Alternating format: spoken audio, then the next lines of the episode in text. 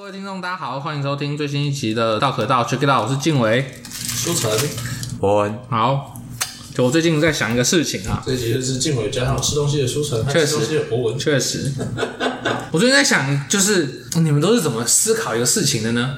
你在思考我们的思考，对，像我自己呢，哦、我会思考，我比较偏后设，嗯，就是我是一个后设的思考人。大家可以懂后设的意思嘛？就是，哎，当我遇到一个在你后面，然后拿一把枪，冷静，然后反正就是我在想一件事情的时候呢，我就是我知道这件事情的正面，那我就会想说，哎，会不会这个东西其实是错的？这不叫后设吧？不管是什么？反省、反面思考。嗯，算后设比较像思考自己的思考。就是前面那样，然后思考自己的思考，就是好酷比较像是，比如说给我个事件，所以随便给我个事情。好，我想说就是台大经济系啊，哦，那我比如说台大经济系他们做错这件事情嘛，嗯，然后我可能就会想说，如果假设我是个后设的人，那我就会想，哦，他们做错这件事情，就是他们觉得这些东西真的很好笑，但是放错场合了，嗯，对。那后设的想法就是，我想完这件事情之后，我就会想说。哦，为什么我会觉得他们觉得这些东西好笑？为什么我会觉得？就是我想完，然后这就是往后再。那我比较像是这个反面的思考。嗯，我会想说，真的不好笑吗？我觉得后设可以把它简单一点、粗略的理解成一条线上面，或者说一条路上有两个你嗯，然后后面的你在看着 前面的你，对，在检视着前面的你啊。好就是一种对自我的解释。那看来我还不够后设，我是前设。哦，好了，那我发现我比较像是这个反面思考，嗯、就是我会把自己放在另外一个角度去思考，说会不会我才是错的？就是我觉得多方解释，这确实，这个我就不确定这各位都是怎么想事情的，我就很好奇。其实我原本想问伯恩这一题啦。就你都怎么去思考一个事情？随便乱后设啊。对啊，我的思考。那假设我今天就是假设那个台大的事情，嗯，就是那你一开始是怎么想？我觉得用单一一点的事情。好好，单一哦，可能很平凡的。好，反正我想到一个，就是我有个朋友，他是个老师，他那个现实动态上面就写说，他举办一个演讲，嗯，他的学生就问他说，里面可以吃东西吗？对，然后他就发了这个现实动态出来说，我没有想到这么基本的问题，这个学生这样会问，当然是可以啊。确实，我就在想说，为什么不能吃东西？确实，对，为什么不行？对啊，但是我其实是觉得，我觉得更没差。就是他说这是什么最基本的尊重，我想说，干你，我都还没见到你，我就要尊重你了。我觉得尊重是双方的一种共识，确实，并不是像他那样的表达方法，这太过于粗暴，而且有一个权力高低啊产生施压的这一种嫌疑。我不知道，我自己是觉得就是。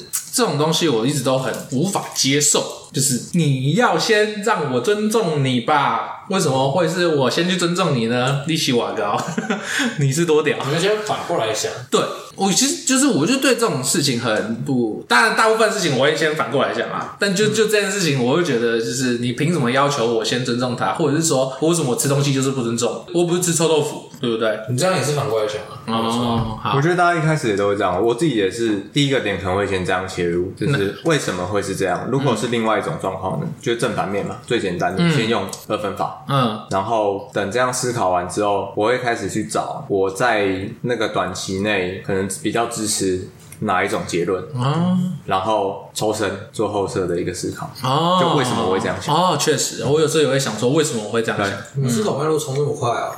来，请分享你的这个思考脉络。不是啊，因为我们刚刚得到资讯很少啊。嗯，所以其实应该是先要把参数全部输入进去，比如说这是一个什么类型的演讲，嗯、这个学生从哪里得知这个消息，这个老师是一个什么身份，还有这个老师跟这个学生之间的关系是什么，他透过什么样的管道去问老师，然后他用什么样的语气，他的原文原话内容是什么，还有他们在什么样的场合，在礼堂吗？还是在演讲厅？还是在什么地方？对，然后这是一个什么等级的演讲？演讲内容主题是什么？那这个老师跟这个。主办方在这个主题上的权威性有多高？这个学生对这个主题的认识有多少？对这个老师跟主办方的认识有多少？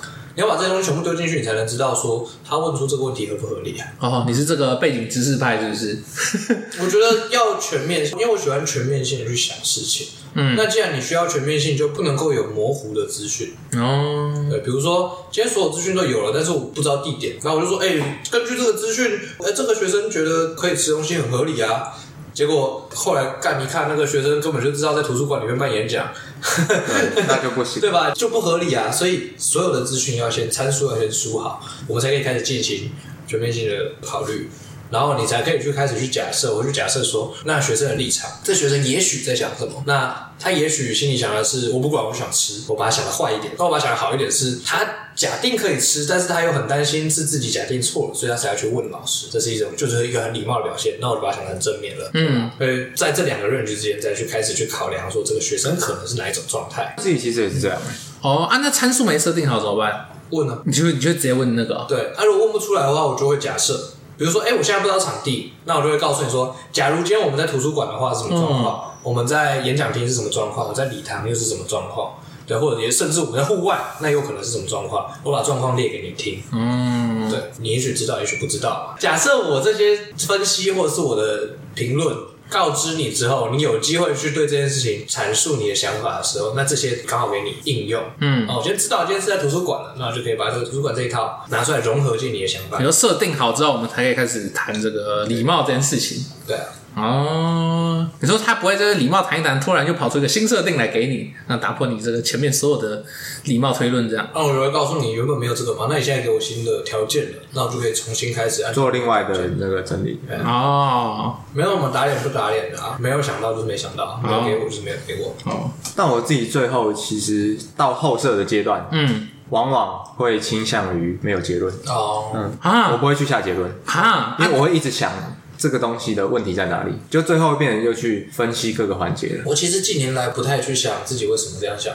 为什么？因为我相信我想的是符合我的思维模式的。哦，我不会想一想，觉得哦，我为什么会这么做？因为有事情改变我不会，我就是这样想的，没有人可以改变我。没有，我跟你说，可是你不会好奇理由吗？就是我支持这个点的原因，是因为我是林书成啊，我的想法就是代表我，我会这么想，就是我，没有人可以改变。除非你真的告诉我说，哎、欸，我有东西错了，我可以承认我的错误，没有问题，因为我不是完美的人嘛，我一定会做错事。可是如果你要让我相信，啊、呃，某些事情是我对自己多思考几次，我就可以想得更完美，可以发现我自己的错误的话，我会告诉你，基本不可能。没有，我的意思是想清楚才会把结论得出来。没有，我的意思是这个更认识自己啦。我不在乎啊，我已经够认识我自己。哦，你够认识了。我每次都会再更认识自己一点呢。我是这一派。原来我是这样的人哦。哇，那你很猛哎！那些人是百分之百自己嘞。我有时候都会突然说，哇，原来我是这样。等一下，到时候林书成也可能会是错的啊，是吧？没有，还没到百分之百。不是在这个环节啊，不会在这个环节去，我不会在每次遇到事情我就去质疑自己一次。我会很闲的时候，我会跟自己聊天。跟自己对话，在那个时候我才会去剖析我自己。可是因为平常有这样做，所以当我面临问题的时候，我不会愿意把心思花在剖析我自己上。我觉得我就是把我的一切投注在问题，解决问题，然后继续往下走。但如果不是质疑自己呢？就是你的后设在检讨这个思考模式的时候，其实是去察觉一些硬题上面，比如说这个社会的价值观给你带来什么影响。嗯，那其实是这个价值观、社会的结构有一些状况，嗯、那就不是检讨自我了。确实，其实我们看到的一个制度层面的东西，我并不十分认同这个社会影响到我。哦，我我会觉得这些社会的想法、思维可能跟我一样。那是因为刚好我们一样，而不是因为我活在这个框架下而被影响。哦，嗯、我会反而就会去简直回顾我的人生历程呢，比较像是这样啊。我会不愿意把时间花在这上面。你说回顾太久了，还没翻到那一页。人生的好马灯要好久啊，我还没死，我还没死。到底是哪一点呢、啊？到底是我妈做哪一件事情？思考其实超级没有耐心，我会觉得，哎、欸，我把这些东西都已经考虑完了。哦，你前面做了太多功课，我不想再检视。更多，我觉得浪费时间，嗯，结果是一样的。那个我时间很多，那好像也是啊。没有啊，我就是觉得你想这个很有趣，你只有没有可以把一个错怪在我妈身上了。我能怎么办呢？要不是你，要不是你，我怎么会这样想嘞？开始怪别人，都你错了，又是那个你乱讲话。你看，我一开始会这样想吗？怎么可能？确实。好，我这边还列了一点，就是说，哎，你们会讨厌笨蛋吗？会，真假？嗯，不会，我讨厌固执的笨蛋，我不讨厌笨蛋。哦，笨蛋你可以教他很多东西，可是我觉得他是一个固执的笨蛋，或者是他觉得自己很聪明，那这个人就没什么救，他可以去试一试。好，你应该说无法改变的笨蛋是不是？他、嗯、就是永远都那样的，然后他也无法思考。其实，其实就是我自己觉得，为什么会列这一点呢？虽然我旁边没有写理由，我其实也想不太起来。但我自己觉得比较像是可能跟之之前提到的霸社有关系。嗯，其实跟机器事件也有很大的关系。就是如果我们无法改变这些人的话，应该说，如果那些人从头到尾他都没有在乎过任何事情的话，嗯，就是他就是那种这个博文曾经提到的乐子人，就找乐子。啊，他在乎霸社。对啊，我说他找乐子就好，他只在乎乐子。那你跟他认真讨论事情是无意义的啊，哦，对吧？这就是你所谓的固执的笨蛋吗？有点像，嗯，只是出发点不一样。他是因为不在乎，刚固执的笨蛋比较像是他不相信。那你觉得不在乎跟不相信差在哪里？就是不在乎，他是现在不在乎，但也许他未来会在乎。就是哪一天这个事情突然对他来讲很重要，他不相信的人他永远都不相信，他永远都会觉得他是最屌的，但其实他就是个弱智，他就是该死。那个叫反制。你知道我突然就出现那个我的这个思考模式启动了，嗯，什么是弱智？会不会我才弱智呢？请翻到字典最叉叉页，然后开始找。嗯，因为我对这种就是贴标签的，我都觉得很真的很武断。就是真的吗？嗯、我是弱智吗？哦，我会我会这样想，就是嗯，我会这么斩钉截铁，就是他在我的生命里已经是弱智了。但我也可以接受，我在他生命里不要哦，相对弱智这样。对对对，我们彼此认为彼此是弱智，对啊，是一个好可悲的社会。不会啊，我们本身就是不一样种类的人。嗯，对啊，嗯，你说我们觉得活着笨，我是说真的活着 无影射，无影射，寿山动物园，上的那种，就是我们觉得。猴子智商不足，但也许其实他们才是聪明的。确实，对，只是我们不知道。那在他们眼里，我们反而是智商不足啊。嗯，我觉得这些事情没有必要去预设，我们就只是过好自己的生活而已。对，那如果我跟你无法沟通，那你在我的生命里是个垃圾，我觉得。这无可厚非，无可厚非，确实，你也没什么好怪我的。如果你要怪我，就表示你在意我的评价嘛，那你就要照我的评分标准来，因为这是我的人生，自动下降一等，这是我的人生啊！你要得到我的评价，那你就要照我的规矩来，变成对方在思想上先服从你，确实，更真的，无敌是多么多么寂寞。还有另外一个方法。还有另外一个方法，你可以说服我。嗯，只要你讲的足够有道理，然后能够符合逻辑，或者是符合你自己的逻辑，而且让我知道，哦，你是真的这么想。虽然我不认同，但我会尊重你。哦，就公开讨论嘛。对，那我就不会说你是个乐色，我只会说我并不是那么的认同你。嗯，我们可能不会是很好的朋友。对对。有啦，我最近有在想这件事情，就是你很久以前，约莫两年前提到这个对说服理论。啊，就你刚刚讲的说服理论，太久了吧？对，其实很久啊，两年前，搞不好还不止，就差不多两三年前提到这个说服理论。哎，我近年突然浮浮现在我脑海里，好像不是所有东西都是可以被说服的。不是啊，不是。对啊，对啊，对啊，对啊。所以这个说服理论有一条淡书嘛，就是你要展现出你的思考脉络。嗯，就你要能说服啊，前提是能说服。能说服的点是什么？什么意思？我有思考脉络，我就能说服吗？假设假设这样讲好了，我觉得人的才能是有等级的。嗯，我认为，我觉得有些人笨就是笨，嗯，有些人就是聪明，嗯，那。笨的人跟聪明的人，假设就是努力一样，那他们就成就绝对会不一样。嗯，对，确实认同，完全认同。对，那这对我来说，就是我绝对认可这件事情。我觉得认可，我觉得，然后我就会衍生说，你如果没有才能的话，那你又想要当这个行业里的 top，那我就会觉得你不如改行，不要做了。比如说，我说好喜欢，好喜欢，好喜欢国文，好喜欢。好，好，我们拿这个我们最喜欢的例子啊，卖油翁。我就好喜欢卖油，对。我就知道那个一元硬币超级小，还是可以倒进去。确实，可是我就会告诉你，你做不到。假假设今天我可以鉴定你的能力，你的能力就是不行，你就做不到。嗯，我直接告诉你，请你改行，不要再做，对不对？那这是我的观点。那我觉得你跟我说，我觉得就是今天一天二十四个小时，我可以付出二十年，我每天都是不眠不休，一直做，一直做，一直做，而且我不会暴毙。假设嘛，你很完整诶。假设我可以练满这样，对，那我能不能就是继续卖油？然后还成为 top，我跟你说，那也许有机会，因为你可以付出超出任何人想象的、超出极限的努力。他可能家里很有钱，那你就可以打破你的天分嘛，嗯、对不对？这就是你的思考脉络下。可是我不认为你可以每天二二十四小时，然后做二十年嘛，嗯、对不对？我不认为。那我就说，我尊重你，你要照这样去做，OK。那如果你要问我这样能不能做到成为一个好的卖翁，我就跟你说，也许是有机会的。那我就不会完全去否定你，嗯，对不对？因为你的前提说服我了，你已经挣脱了那个通俗理的制约。我是不是会告诉你说，可是我觉得你做不到，因为照人类的极限来讲是不可能的嘛，对啊。那如果你要用这个前提来跟我谈的话，我会跟你说，我尊重你，OK，你可以这么做。只是反正就是先把两边的极端数消掉嘛，嗯。对啊，就是找常态的东西来判断。啊，说服就是我们先达成在前提上达成共识，嗯，对，然后再来一步一步往下顺。我觉得现在很多讨论都没有确认前提，前提就开始讨论了，没错。然后最后大家鸡同鸭讲，然后搞得彼此都很生气，对，觉得超级没有趣。说不定发起者就是故意的，发起者故意要引起混乱。你说他他也是乐子人，我就是要这样，没错。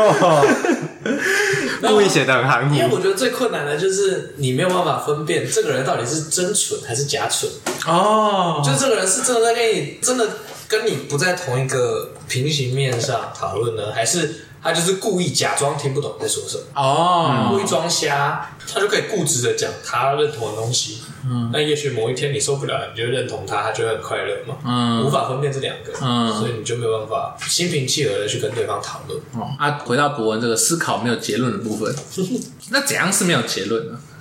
我会搁置。我其实不懂啊，就是如果是我的话，我想事情一定大部分都会有个结论，就是说好，反正就是这样。我想完了，以上结论找到了，就是这个。他没妥协啊，他没有妥协啊。你说反正就是，他没有反正就是。我不觉得我有妥协啊，我觉得我想的是对的啊。我觉得就是就是答案就是这样啊。嗯，应该说我不会。除非有人，除非我脑袋有一个那个分灵体出来反驳我这样。那目前是来啊，目前我会先就是我在一开始就当好分灵分灵体了嘛。会不会我才是弱智呢？大概是这种。嗯，我不会把那件事情在一个阶段里视为终结，或者说。它比较像是一个长期的过程，这个时候我可能这样想，嗯，我不会确定好，那它就是这样的啊，因为我可能下一秒突然又有一些不同的什么想法之类的，我喜欢为自己纠错哦。嗯、可是你这样没有句点啊，怎么会没有句号呢？就是 就是假设一个，它是时间线拉长了，所以它可能不断的变化。你就写写写写三节号，对啊，这哇，怎么办法有让事情三节号啊？我觉得成很。就是哦，假设好，我们回到那个我们原本举例，你讲的礼貌这件事情好了，你要怎么让他有三节号？应该说结论就是，嗯，他有礼貌，嗯，他没礼貌，不确定啊，我不确定他有，我不确定啊，哦，我不确定他有没有礼貌，他然后你说你最后得到结论是，他可能有礼貌，嗯，也可能没礼貌，嗯，这样，哦，我还没决定好，嗯，哦，就是如果他有礼貌，他会是怎么样怎么样怎么样的原因？他没有礼貌，他是什么样的原因？哦，但是呢，我无法判断他有没有礼貌。可是如果前提都给你了。这样应该就可以判断了吧？我觉得有待商榷，因为人类社会的不太可能知道所有的前提啊。对，而且人类社会的文化就是人治。嗯嗯嗯。法治的前提也是人治产生的，确实，对啊，你变动量在脑袋里啊，就是因为我们在谈这个行为的时候，一定会谈到人嘛，那这个人怎么样去做决定呢？我们就没办法输入参数了。确实，因为我我的习惯就是，我一直假设不同的个体或者是不同族群在面对这件事情的时候 会怎么样。我觉得不同族群很危险的，如果是原住民，是吧？不同族群是什么意思？不同。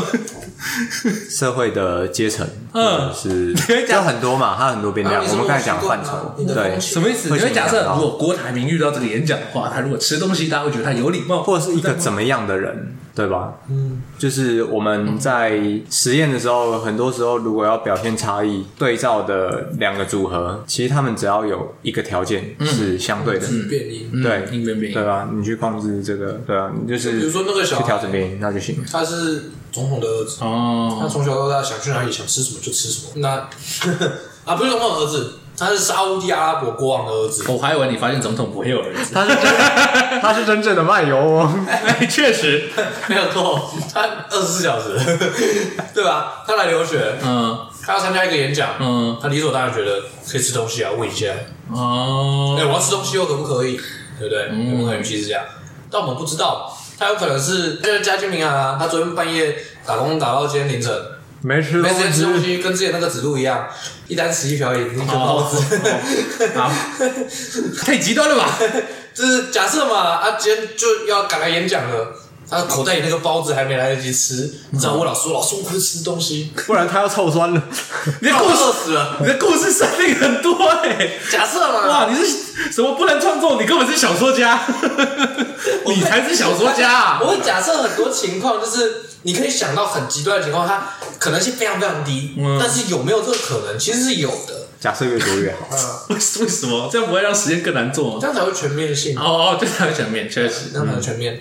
我们不放过任何一种可能，哪怕今天比如说一个杀人犯，嗯，很明显就是他看这个人莫名其妙看他不爽，掏出一把刀把他干死了，嗯，我也会在心里想说，他有没有可能？真的有那一点点的隐情，只是没有任何人知道。哦，我把他想到，我不会帮他开脱。只是当这个人说出来，他有这种经历的时候呢，我就可以知道说有个心理准备。嗯，然后他确实这样，那我还可以接受一下。那我再假设我是法官，我再来去跟你说，哎、欸，那我们还是得怎么样？但是人情上呢，我会告诉你，我理解你或什么的，你就可以做出最适当的处置。嗯，好，那我们回到这个讨厌笨蛋问题，这个已经苏珊已经大大阐述过了，他讨厌这个固执的笨蛋 啊，还是你要修正一下这个固执的笨蛋？固执笨蛋就该死啊！好。动不动就是该死，那就去死。我这个叙述一下书城的逻辑，其实它是有结论的，叫做起该死。大家都是起承转合，他就是起，你就去死。所以我这一套呢，在我脑袋中得到的结论是书城应该去死。他死了，那就没有其他人会死。那怎么不是你去死啊？对啊，没有，我又不是所有人都该死。哎，我我我会死的人蛮多的。那表示他们做的不够好啊。乱讲，死的是你，他们就做的够好。不，你忘记一个很重要的条件了。这个社会上资源是有限的，他一个人死跟那么多人死，哎，确实确实，效益论，效益论，好可怕。没错，所以书城必须留下。转转理论，没有，我不会真的做出让他们去死的行为。对，你都在心中，我在心里判他个死刑。你很可怕，你到处判人家死刑，林法官。好爽啊！思想也要抓，是不是？对，马上执行哦。那二七一条明明就是这个死刑、无期徒刑及十年以上有期徒刑，你还有十年以上啊？还有无期啊？马上就死刑，这个法官没料。不过我觉得关你十年都蛮死，你是唯一死刑的，已经被废除了。好啊，我讨厌笨蛋又是怎么说呢？我觉得跟苏晨很像，只是我会把固执这个挂号起来。你会无期徒刑吗？没有，我不会让他们去死。挂号是什么意思？挂号固执的，把固执的形这个形容词挂号起来，然后后面笨蛋，所以代表前面是可以省略。因为对我来讲，哦，笨蛋本身它就含有这种性质在。哦，你说笨蛋。大部分都固执，可以说比较粗暴一点的看法，或者说太粗暴的看法。嗯，对我来说，笨蛋其实定义上跟书城的大同小异。嗯，但我不会叫人家去死。确实，我 我也不会想着别人去死。确实，确实。不过那种状况确实是，确实很难改变，好不好？很难改变，很难改变。那好像要叫人家，并没有。嗯，没事啊，罪孽我来担了。以后遇到笨蛋跟我说，我来让他去死。我在心里判他去死。好，你已经死了，你已经死了。那你好，可是这其实我在思考这件事情的时候，就会让我想到就是素养。对，就是假设我们他是个笨蛋，嗯，但他还是过得很好啊。所以呢，这是让我想这个问题，就是素养有什么用呢？你懂吗？就是在这个框架底下，我们要这么多素养干嘛？为什么要？就是如果它是一个没有办法帮助我们在这个框架中成长的话，还是我们不要福音这个框架？素养并不是要帮助你在框架中成长，不然呢？素养的存在其实是要让这个框架有效运作，让这个社会结构有效运作，嗯，才会需要有素养。这个请示正，这个详论之，因为。素养其实讲的浅白一点，或者说解的暴力一点，是素养其实比较像是除了利益之外，人应该要做哪些，为哪些事情而努力。确实啊，对啊。嗯这是素养嘛？如果人没有素养的话，那你就反过来讲，你就只会为了利益而努力嘛？确实，如果所有人都在为利益而努力的时候，这个社会运作会变得很没有意义。我们就只是为了赚更多的钱，然后怎么样怎么样？你社会的进步、社会的这个平等、社会的秩序都会趋向无序。我觉得素养其实倾向于一种对社会混乱的。制约手段，嗯，还要避免某一些状况出现。比如说，当这个社会太过于像资本或者是利益导向的时候，就所有人都非常顺从他们的欲望。嗯，假设有欲望的存在，本能这种的，嗯，那这个社会的生态，在我们呃人类普遍的思想里，如果朝这个方向前进，这个社会应该不会变太好吧？那素养就是可以有效的去平衡这些问题。嗯，嗯，我们必须要为社会树立某一些范本或标杆，让大家至少可以知道说，还有这样的事情可以去做，然后还有这种好的榜样可以去学习。嗯。嗯那所以，我们请有钱人来演讲，这样算是树立标杆吗？啊？怎么了，老哥？他算是社会的成功人士啊。对啊，但是他有钱是因为他有素养吗？我其实很矛盾一件事情，就是我觉得有素养很赞，但是素养不能换钱，很不赞。我觉得啦，就是你要做有钱的事情，就是那你们觉得这社会是零和吗？就如果是零和的话，有人有钱就会有人穷。那我想赚钱，代表有人就会哎，欸、对，过得很苦。那我要这么多素养干嘛？反正我终究要把它变得很苦。素养就是 这个东西呢，其实我们要先讲演讲这件事情。嗯，并不是要培养你的素养。嗯，演讲这个事情只是要告诉你怎么样在这个社会下成功。大部分情况，对啊。然后，呃，素养跟赚钱跟这个所谓的利益，他们是独立事件。而为什么我们需要培养素养？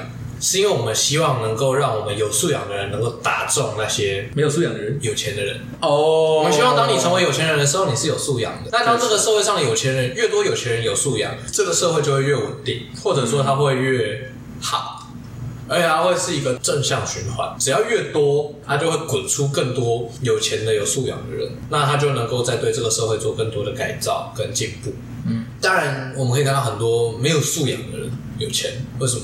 因为社会框架下其实有一个蛮大的漏洞，是这个社会本身就设定不会给有素养的人奖励，不会给你 bonus 嘛，这件事情非常的合理。但是这个社会。会给那些没有素养的人。你是一个没有素养的人，你反而能够在这个社会上更轻易的得到一些好处，可能多，可能少，可是一定会有。我觉得这是速成班的概念。然后，如果再到顶层阶级的话，有钱跟没钱的人，如果相对是有素养的那一群，嗯，反而在这个时候素养要得到很大的加分效果。嗯，哦。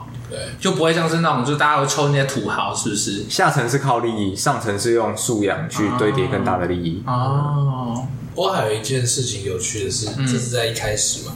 当你成为有钱人之后，假设 A、B、C、D 四个人成为有钱人，然后 A 跟 B 超级有素养，嗯，C 跟 D 超级没素养。A 跟 B 很有可能在未来一段时间之后变得比 C 跟 D 穷，因为他们把钱花去他们觉得必要的地方。可是 C N D 不会这么做，他们只会拿钱去滚更多的钱，所以这时候他们又会变成更有钱那些人。对，这其实也是另外一个社会体系下的瑕疵。当我让你的可获得的资源无上限的时候，有没有素养？这个差距就被拉得非常大，因为有素养的人，他不会一直无限的去堆叠他的资产，因为这对他来说是没有意义的。嗯、他能够去追求其他东西，自我实现了。可是没有素养的人，他就会去堆叠，疯狂堆叠他，因为他认知里面就是我要赚更多的钱，我要赚更多的钱，我要赚更多的钱，他就会去堆叠他的资产，而这些资产堆叠他金钱的素养。确实，他去堆叠这些东西的时候，就会对这个社会造成负面的影响。确实，虽然他一直在创造产能，可是他的产能并没有办法实际上对社会。有所贡献。我拥有十亿，跟我拥有三百亿，每天能花的钱其实不会差的太多。确实，对，因为我也不会愿意花，我不会因为我有三百亿，我就一天花个两百亿这样出去，不可能。我一定还是花个三五亿之类的。啊，我十亿，一天花个三五亿，优惠老哥，顶多嘛？因为你还要支出嘛？哦，确实，对不对？那我可能有薪水要付啊，或干嘛的？公司经营。对啊，我要买更多的房子啊，嗯，然后或者是什么的，所以我可能花的会更多，可是不会多超级多。你在这个市场上流通的钱。其实就越来越少，越往你家里流，那它就不会是这叫热钱，对。那它对你社会整体的进步有限，影响有限。可如果今天他是一个有素养的人，他在赚到足够他活一辈子的钱、两辈子的钱之后，他就会开始转向去做其他的事情。比如说他学金融出身的，然后他就会去赞助这个金融系哦，金融的学生，然后教大家正确的金融观念之类的，然后可能回馈乡野，他从屏东来的。哦，我家乡屏东来的，嗯，他就会去做屏东的建设，哎、欸，帮屏东盖铁路，帮屏东盖公车，呃，盖轻轨或之类的，呃，盖一大堆东西，然后给屏东的学生做奖学金之类的，他钱就一直往外散，但这个社会一直在成长，那屏东会不会成长起来？会啊，那金融项目会不会成长起来？会啊。它对社会有正向影响，可是对他的银行账户是有负面影响的，因为这些东西很难收得回来。嗯，它就是变长期投资啊，看你个人要站在什么样的出发点。我还以为这就是一个善的循环，有点像啊。我们要培养善，你要定义善。我们培养素养，其实就是希望能有这个所谓善的循环。确实啊。哎，我最近纠结的点就是那个啊，即便我对这个呵呵 这个人生了解的比较透彻，打开账户我还是有一种输超多的感觉。确实，哦，先好，我超烂，那我就很穷，看我好烂哦，我根本是大便，人生又被封闭起来。谁说是透彻的？嗯，没有，我根本是大便。这是不能说资本社会，其实这是人类社会势必会面对的问题。嗯，尤其你像个共产社会，其实也是一样，他们也是这个嘛，一堆人很有钱，然后剩下的人都很没钱，其实是一样的。对，我们跟对岸其实没有差。我讲难听一点，我们跟对岸唯一差的就是我们可以骂我们的总统，就这样而已。真的，我们唯一赢对对岸的就是这样，我们可以骂我的总统，哈哈。乱讲，我们还可以讲脱口秀啊，确实，只是会被很多人骂而已。只是对岸是不会被骂，他直接发你钱，然后把你消失。我们可以，我们我们可以骂我们总统，然后我们可以在公开的节目上讲一些垃圾话，五十三，然后被在错的时候可以不用错，没有，我们讲一些垃圾话被出征。你要说干话，你要说网军，网军。对，这就这样而已。我真的觉得没有好哪里去。嗯，你看我们的经济结构其实也长得差不多。嗯，也是一堆人很有钱，一堆人很穷，这样。怎么样？这样讲一讲，有没有比较能说服你啊？其实素养还是很重要。没有钱还是超级重要。我自己在想说，哎，我说我们教育呢，不应该培养素养导向，我们应该是一零八课纲素养及赚钱导向。在培养素养的同时，同时教你要怎么买这个股票，什么时候要进场。知道钱越来越难赚了，所以只好转给那些后世的人，用素养来培养那个价值。真的有爸妈会拒绝那个吗？你小孩要成为是一个什么样的人？我要让他成为一个善良的人，我要让他成为有钱人。不知道，成为一个有钱的善良人。对，所以我就觉得要并行啊，对不对？为什么大家在期许他的小孩的时候，会比较往道德这边去期许？因为真的知道社会资源没那么多，你说不够用。你是好好了啦，你会成为有钱人哦。没有，因为以后没有道德的话，你还是可以活得很好。可是以后你如果没有钱的话，你不会活得很好。嗯。那我不需要去教你怎么样赚钱，反正你你没钱的时候就会知道怎么样赚钱，对，你终究会学会的。哦，可是道德这件事情没有人可以教你。哦，确实，长大之后不会有人来告诉你，很少有人会来告诉你说，哎，你为什么这样做不对？你为什么应该怎么样做？很少了。有啊，上台大就有人，不不意外啊，不意外是啊，那你就会不意外。对啊，啊对啊，不意外。已经他素养真的是比较难去。学习的东西，它需要长期的投资。可是赚钱至少你比较容易获利吧？嗯，不论多或少，但是我们可以在比较短期内收获到。我甚至也在思考一件事情，就是到底谁决定我们要学什么？对，你可以自己决定。可是如果我是一个白痴，就是假设我小时候，我我要怎么决定？你是个白痴，那你就不用学啊。对啊，因为你根本不会想，我小时候不会想到，没有，我小时候是白纸啊。啊，哎，我这样 你出生就天才啊？不是，出生就跟现在一样，是不是？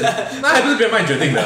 就是我觉得这种概念都好模糊哦。比如说模糊的概念，那终究是被决定的，不是吗？还是没有办法，所有东西都。家人没有告诉我要学什么。没有，我是说啊，至少教育部有告诉你要学这个。可是教育部教我学的，我其实没怎么学。对，我知道，我是说，就是因为毕竟你有这个自自由意志，真的吗？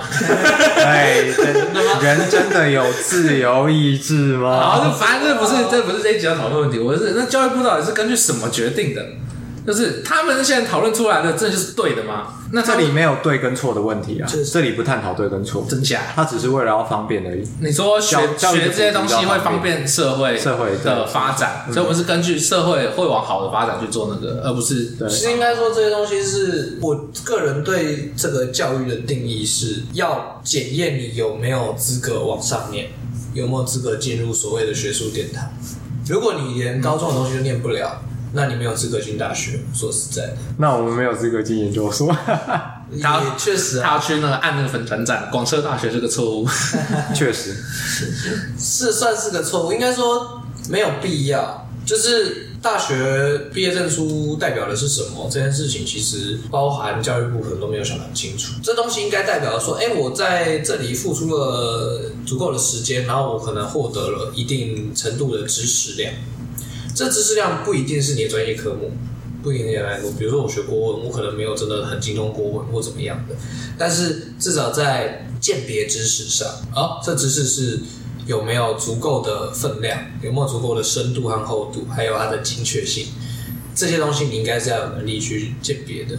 不管你念什么系都一样，对，你念什么公领系，你念什么社教系，随便不管你。念什么样的戏，给你这个东西，只要它是你能懂的语言，你就应该要能够分辨这个东西有没有它的价值在。嗯，对，还有它的准确性。可是，如果今天你是连国中的东西、高中的东西你都没有办法念好，没有办法念通、念懂的话，我觉得就没有必要进大学去学这些。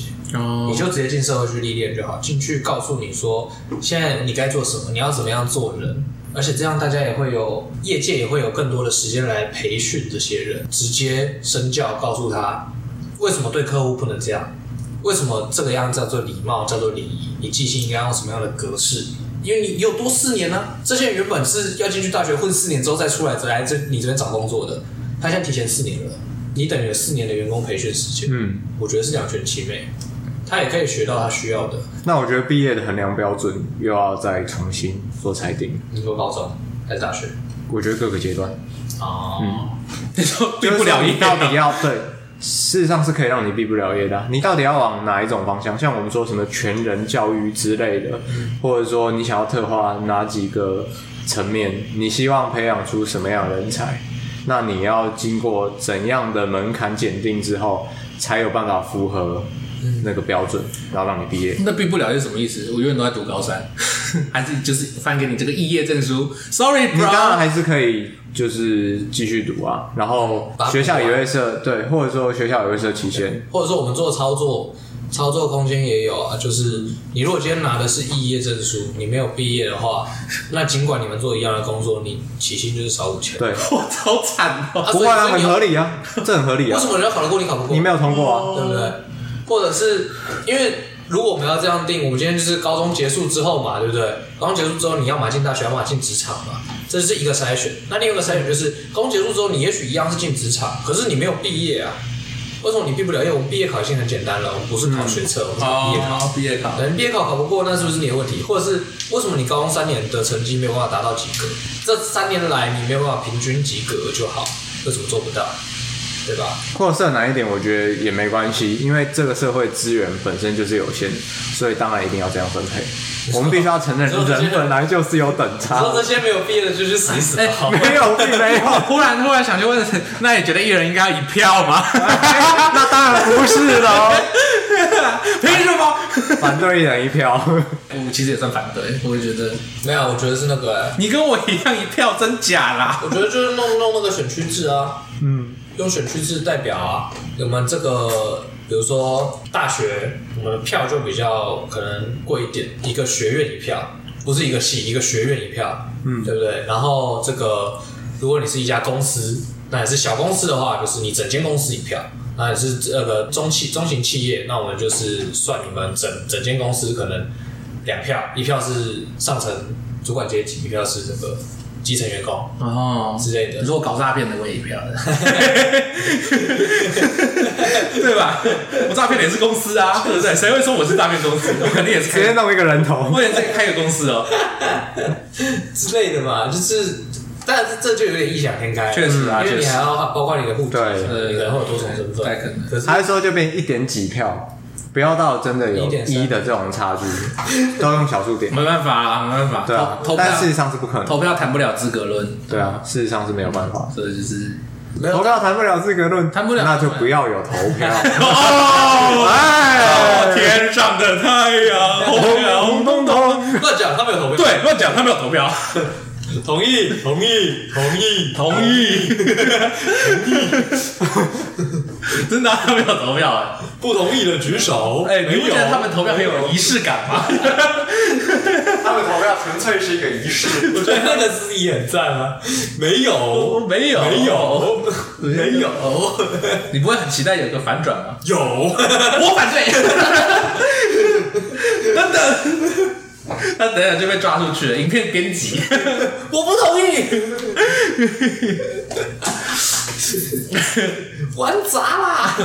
没有啦，投票这件事情就是，我以为你要继续搞笑哎，我还想到一个搞笑的，这个最厉害的自杀方法，当上国大代表，然后说我不同意，辛苦哎。对啊，你要知道多励志了，他非常有素养，对啊，素养点满了。他努力当上可以坐在里面的人，然后最后头不同意，我是为了自杀。对岸的第一位民主教父来了吗？没错，不合作运动还是不同意运动？不同意，我不同意。直接被抬出去，斜斜咖结束了一生，他都被卧底很久了。然后你可以继续你的这个投票理论啊，我忘记了，我不知道你要讲一个投票的事情。投票一人一票是不是？投票等值，嗯，确实没有啦，我忘了，确实忘了。不是，这 太突然了，那个我不同意，实在太赞了。好，那进到我们预言的部分。OK，耶，这个今天要分享的预言是这个寻找智慧老人。哦，有个东方人曾经游遍游世界找最聪明的人。他听人说世界上最聪明的人呢，住在高高的喜马拉雅山的山洞里。会有山洞？于是他收拾行装准备出发，穿过群山和沙漠。走了几个月后，他来到一座高山脚下。他提上马，走上窄窄的山间小道，来到一个小山洞前。提上马。骑上马哦哦哦！你是因智慧而名扬天下的最聪明的人，对吧？他问坐在山洞里的老人。老人站起来，走到光亮的露天。哦，他走坐在阴影处啊，看着这个旅行者的脸，说：“是的，我因为聪明而出名。你有什么问题吗？” 好，智慧老人，我想怎样才可以变得伟大？我上哪儿才能找到智慧？智慧老人盯着旅行者焦急的眼睛看了一会儿，回答道：“你在哪儿能找到你的马？”说完，他转身回到山洞去。哦，旅行者的马一直跟着他，伟大和智慧也一直跟着他。在推销行业中，不是也有很多人像这位东方人一样不相信自己的能力吗？他们老是在自问：我行吗？其实答案就在您的脚下，相信自己就是您迈向成功的第一步。大概是这样子啊，他不是代表成功也是要靠工具吗？好你也看看你做下的那这个，对大家觉得这个故事在告诉我们什么？一个有神性的预言，但是我不知道。我觉得这个。这个老人算是挺厚道的，嗯，他没有在他问完之后呢，骑上那个年轻人的马，然后就快马加鞭回来，然后说：“你在哪里可以找到你的马？”我还以为这个 老人在骑上那个马跑，掉“我终于自由了”，换你住在这个山洞喽，好像什么火鸟的故事，等很久了，找不到下山的手段。对啊，哎，喜马拉雅山哪会有山洞啦？我不觉得哎、欸，等下他骑着马去把骑下来，喜马拉雅山。对啊，好扯哎、欸，马上能去吗？有吧，应该是有山洞的吧。可是他说在高高的喜马拉雅山的山洞里，哦，他可能在山脚下的山洞，是不是？高高喜马拉雅山上面山洞。对，其实山洞这个东西，重点是没有没有，重点是马怎么上去的吧？我觉得重点是马怎么上去的，那表示他找到这个老人，应该不是真正最有智慧的那个老人。而且对，最有智慧应该在上再高一点吧？不是山顶上。而且还有另一个，为什么智慧的老人就一定要住在山顶啊？就是他住在山洞跟智慧的关系是什么？我知道了，那不是一匹马啊，那是牦牛，他的牦牛名字叫马。哦，我还又不说那是一只山羊呢。再他跳上去。一跳一跳，然后脚抽筋。我还以为这是政治预言呢。你在哪儿能够找到你的马？然后他就拿着马英九。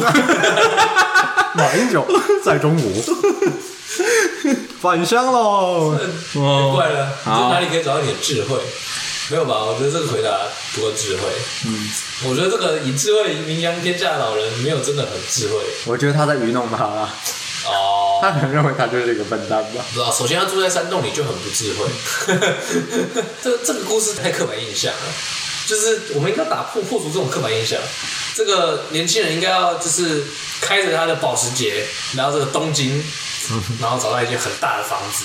然后走进去之后，经过保全的层层关卡之后呢，嗯、见到一个老人，然后老人身上穿着这个 Supreme 的那个背心，然后说：“我就快过世了，那个遗产就给你了。”然后那年轻人说：“你就是以智慧闻名的老人吗？”老人就说：“那是过去式，现在的我以财产闻名。”这是一个金钱就是力量。我觉得差一点点。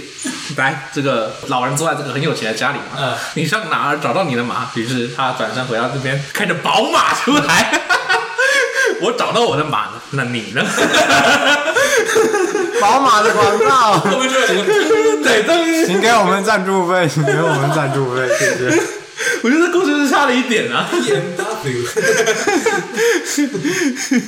你值得信赖的伙伴，你值得信赖的伙伴，不相信自己的能力吗？看看我这辆宝马，你找到你的马了吗？日本代理如果有想要广告的话，可以来找我们。好，那超级白痴。好，那我们这一集就录到这边。我是静伟，苏晨，我，好，我们下集再见，拜拜。